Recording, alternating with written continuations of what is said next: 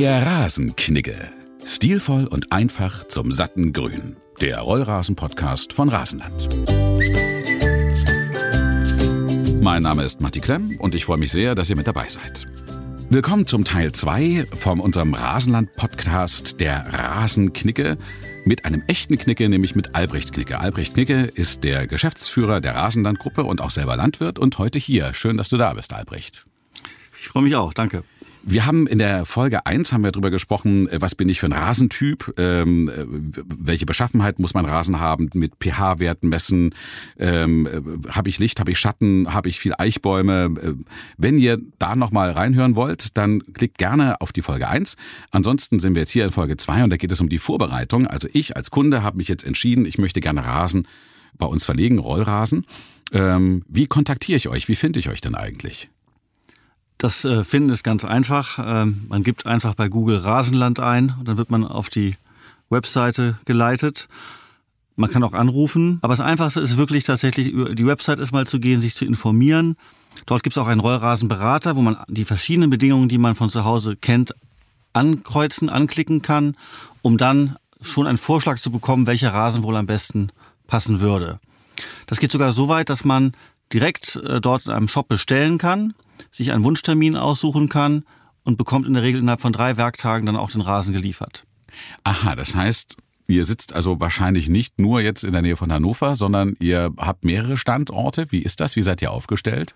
Richtig, es gibt äh, in Deutschland äh, vier Produktionen, äh, bei Hannover, in Krostitz bei Leipzig, in Frankfurt und in Braunschweig.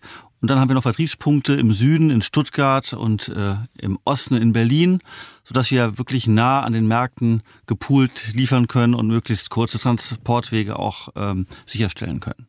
Aha, das heißt, wenn ich mich jetzt also entschließe, äh, den Rasen zu bestellen bei euch, muss ich meinen Garten vorbereiten. Wie lang ist denn der Weg von der vom, vom Anruf, dass ich es haben will, bis die Lieferung bei mir verlegt werden könnte, muss ich erst noch irgendwie warten, weil ihr sagt, oh, das ist ein ganz spezieller Rasen, äh, den müssen wir erst ansehen, äh, oder ist, habt ihr eigentlich von allem immer genügend da? Also in der Regel haben wir äh, auf einem der Standorte immer, äh, meistens auf mehreren, immer genug Ware einer Sorte, die gefordert ist, äh, lieferbar. Viel wichtiger ist, dass die Fläche gut vorbereitet ist, denn dann kann immer noch das Wetter dazwischen kommen. Also wenn man weiß, wir haben die Vorbereitung gemacht, ähm, alles ist fertig und das Wetter ist stabil, dann bestellt man den Rasen. Denn die Lieferzeit ist so kurz, weil er frisch geliefert werden muss und wir den nur auf Bestellung frisch immer ernten für unsere Kunden, dass ähm, die Vorbereitung eigentlich das, äh, dafür sollte man sich Zeit nehmen, sonst kommt man in Gedränge, der Rasen ist bestellt und die Fläche ist nicht vorbereitet. Jetzt äh, ist da eher der Frühling anzupeilen oder der Herbst? Das ist der große Vorteil gegenüber einer Aussaat, einer klassischen Aussaat. Man kann Rollrasen tatsächlich, wenn es frostfrei ist, also Dauer, wir sprechen hier von Dauerfrost, nicht mal von einem kurzen Nachtfrost, von Ende Februar bis in den Dezember hinein verlegen. Und das ist ein großes Fenster, wo man Zeit hat, seinen Rasen zu erneuern. Jetzt hast du gerade schon davon gesprochen, der Garten muss vorbereitet sein. Was muss ich dementsprechend machen? Im Grunde geht es darum, ähm, dass der Rollrasen auf einen vernünftigen Mutterboden aufgebracht werden muss. Ob der bereits existiert oder erst aufgebracht werden muss, ähm, ist erstmal unerheblich. Wenn dort eine Rasennarbe vorhanden ist, sollte diese entfernt werden. Es gibt Rasenschälmaschinen oder der Landschaftsbauer macht das, äh, der solche Maschinen auch vorhält.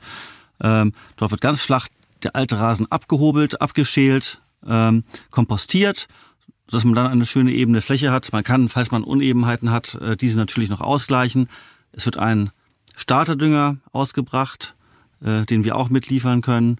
Und dann wird der Rasen verlegt.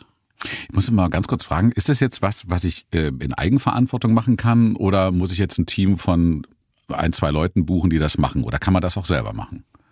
Also wenn man sich ein bisschen informiert und einen äh, grünen Daumen hat, ich sage immer, wenn man weiß, welche Seite des Rollrasens nach oben kommt, nämlich die grüne und nicht die braune, dann äh, kriegt man das in der Regel auch hin. Äh, die Verlegeleistung, wenn man erfahren ist, würde ich sagen, pro Person 50 äh, Quadratmeter pro Stunde. Das wäre aber geübt.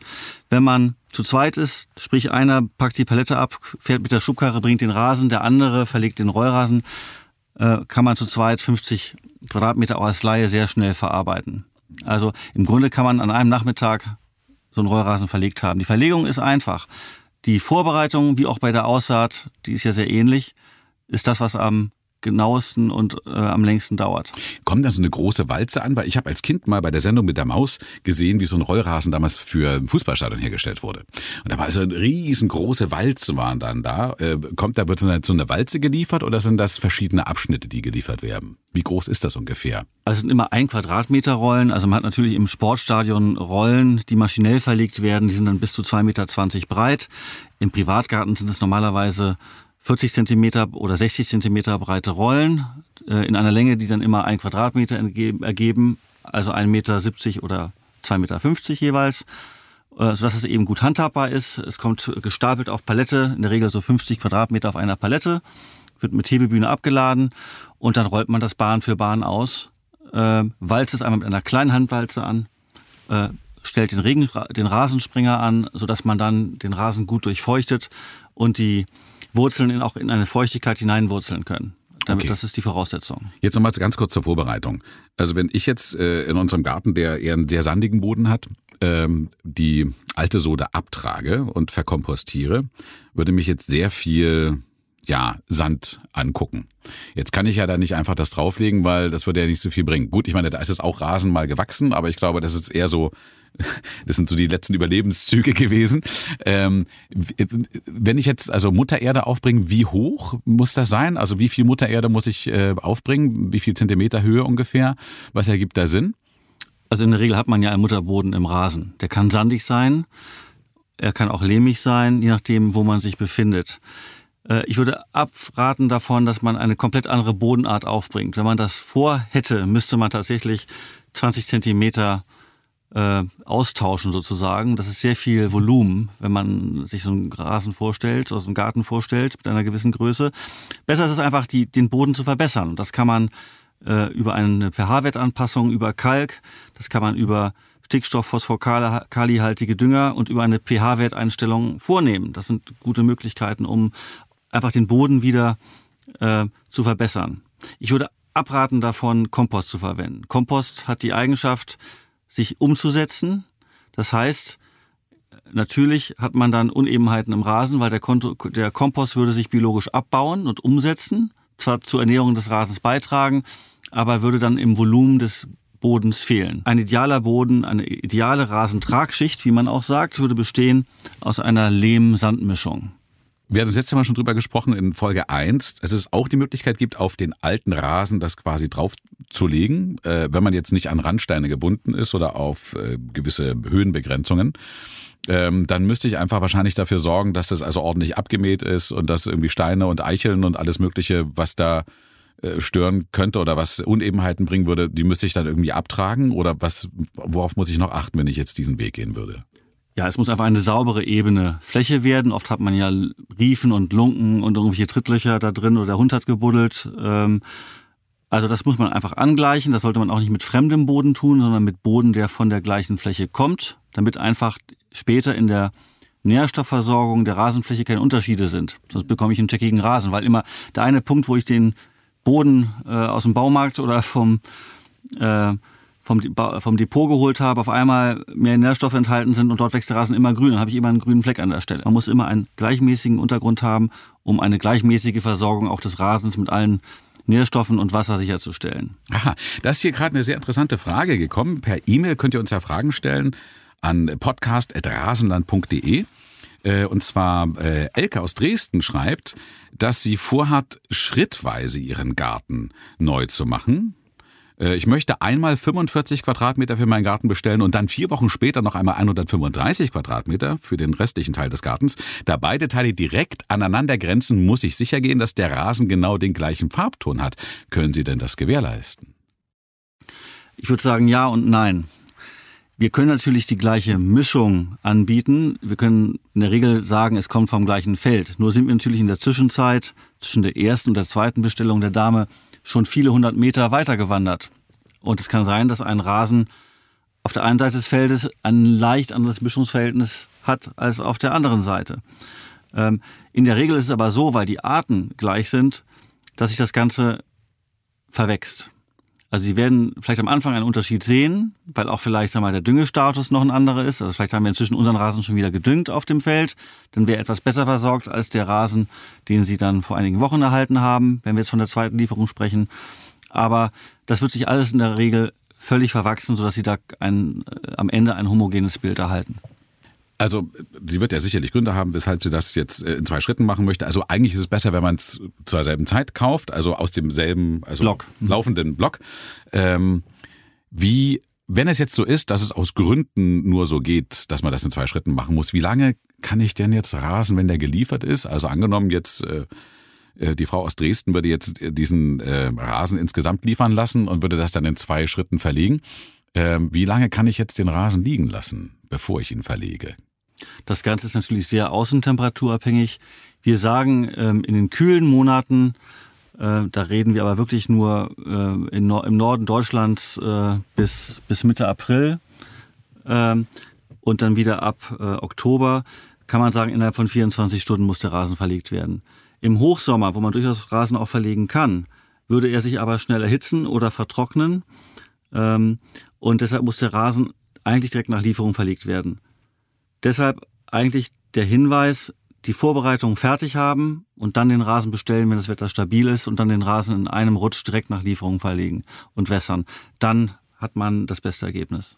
Wenn ich jetzt sozusagen so eine ganz schlimme Regenperiode gerade hinter mir habe ähm, und der Boden so leicht schlammig ist, ist das ein schlechtes Kriterium oder eigentlich eher ein förderliches? Also es sollte eine gewisse Grundfeuchte im Boden sein. Es wird ja nach der Verlegung sowieso tief durchgewässert, dazu kommen wir später noch. Mhm. Aber äh, man sollte nicht im Schlamm arbeiten. Da würde man sich Unebenheiten in den Rasen reintreten ähm, und in, den, in, den, äh, in die Rasentragschicht hereintreten. Äh, da kann man nicht sauber arbeiten. Der, der, quasi der Boden muss, muss hakbar sein, dann kann man auch den Rollrasen verlegen. Ich habe also jetzt einen, äh, meinen Garten vorbereitet äh, und äh, sage, okay, ich habe jetzt den alten Rasen abgetragen.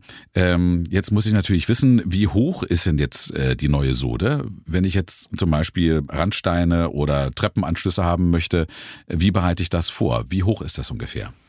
Also was erstmal wichtig ist, dass man die vorbereitete Fläche ähm, einmal abgewalzt oder mehrmals abgewalzt und wieder glatt gezogen hat. Da wird man sehen, wo gibt's noch Senkungen, Setzungen. Genauso, wenn man Boden ausgetauscht haben sollte ähm, und es hat nicht geregnet, dann liegt der Boden ja sehr locker. Das heißt, der Boden muss sich erstmal absetzen. Die Zeit sollte man dem Boden geben und man kann das dann mal im Bereich 10 Zentimeter mit der Walze verstärken und beschleunigen, dass man wirklich nicht hinterher Setzungen hat im Rasen. Denn diese Unebenheiten würde man nach dem Verlegen nicht mehr entfernen können. Insofern wenn alles richtig gemacht wurde, reicht es, wenn man anderthalb Zentimeter Höhenunterschied zu der Oberkante der Rasenkanten lässt. Also anderthalb Zentimeter unter der Oberkante Rasenplatte. In unserer Kategorie Herzrasen. Was bringt dein Herz zum Rasen beim Thema Rasen? Ähm, was, äh, was ist dir da so untergekommen äh, an komischen Ereignissen oder Begebenheiten, die du beobachten durftest in deiner 30-jährigen Berufserfahrung? Ja, einmal war es so, ähm, da ging es genau um das Thema Rasenplanung. Dort hatte ein angestellter Gärtner des Kunden die Vorbereitung nicht ordentlich gemacht, den äh, Boden mit einer Gartenfräse tief durchgewühlt und dann nur oben ganz flach, äh, ohne es tief sich absetzen zu lassen, glatt gemacht und den Rasen verlegt. Und innerhalb von einem halben Jahr war es eine Berg- und Tallandschaft und der arme Kunde musste nun mit einem anderen Gärtner alles wieder hochnehmen lassen, um äh, dort wieder eine, eine ebene Planie reinzukriegen. Ich will sagen, das ist ein ganz seltener Fall, dass sowas passiert. In der Regel ist die Anlage von Rollrasen völlig unkompliziert, aber das war eine, eine, eine, ein Anblick, äh, der schon sehr, äh, sehr erstaunlich war, um es mal vorsichtig auszudrücken. In der Vorbereitung. Äh, ich habe den alten Rasen abgetragen, ich habe alles eingeebnet, ich habe es trittfest gestaltet, ich habe also den Boden sich setzen lassen. Äh, an was muss ich jetzt noch denken? Äh, was, was darf ich auf keinen Fall vergessen? Also man sollte den pH-Wert gemessen haben. Ja. Und äh, dann das Wichtigste, einen Phosphor-basierten Starterdünger einbringen, äh, mit der Hake flach einarbeiten, dann wieder anwalzen, bevor man den neuen Rollrasen dann drauflegt. Denn äh, die Wurzeln wachsen gerne in Richtung Nährstoffe, besonders in Richtung Phosphor. Und das beschleunigt das Anwachsergebnis des Rollrasens enorm. Wichtig ist, glaube ich, auch noch, wenn ich einen Rasenroboter habe, da muss ich äh, auch dann davor mir ganz genau überlegen, äh, wo ich dann die Schnüre äh, mit einbringe oder ist das was, was ich noch später machen kann? Da kann man enorm viel Geld sparen, denn wenn man nach, im Nachhinein ähm, diese Drähte hineinschlitzen muss in den Rasen, ist das mit sehr viel Aufwand verbunden.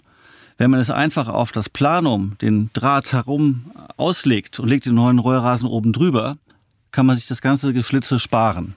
Also es würde, ich würde immer empfehlen, selbst wenn man erst in der Zukunft vorhat, sich einen Mähroboter anzuschaffen, zumindest die, die, das äh, Perimeterkabel schon hineinzulegen.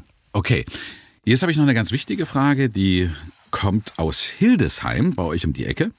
Und zwar möchte er ganz gerne äh, ein potenzieller Kunde wissen, ähm, ob er, wenn er nur wenig Rasen sich abholt, weil er nacharbeiten möchte, das einfach mit dem Kombi abholen kann. Also in der Regel kann man bis zu 20 äh, Quadratmeter in einem mittelgroßen Kombi problemlos transportieren.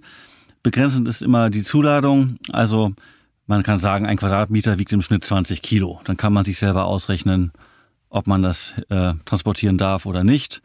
Aber wir, wir stellen fest, bei den meisten äh, Kunden bis 20 Quadratmeter geht es im Kofferraum. Ansonsten empfehlen wir immer, mit dem Autoanhänger zu kommen. Dann hat man den Bodenanhang nicht im Auto.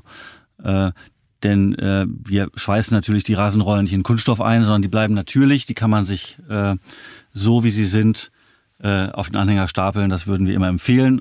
Alternativ kann man natürlich auch eine Plane im Auto auslegen, wo man die Rollen dann hineinstapelt. Ihr könnt uns äh, Fragen schicken. Rede und Antwort bei diesen ganzen Geschichten zum Thema Rollrasen steht uns glücklicherweise Albrecht Knicke. Er ist Geschäftsführer der Rasenlandgruppe und selber Landwirt. Und ich freue mich ganz doll, dass wir jetzt erstmal über das Vorbereiten gesprochen haben. In den nächsten beiden Folgen geht es dann um das Verlegen tatsächlich. Also dann kommt die Aktion. Und dann geht es auch noch um die richtige Pflege. Wenn ihr noch mal wissen wollt, warum Rollrasen und kein Saatgut, was die Vor- und Nachteile sind, äh, wo der Rasen angebaut wird, wie das angebaut wird, dann hört noch mal in die Folge 1 rein beim Rasenland Podcast. Und ähm, ich freue mich sehr, Albrecht, dass wir in der nächsten Folge jetzt endlich mal zu Potte kommen, äh, wie ich den Rasen verlege. Ja, ich freue mich auch schon drauf. Dankeschön.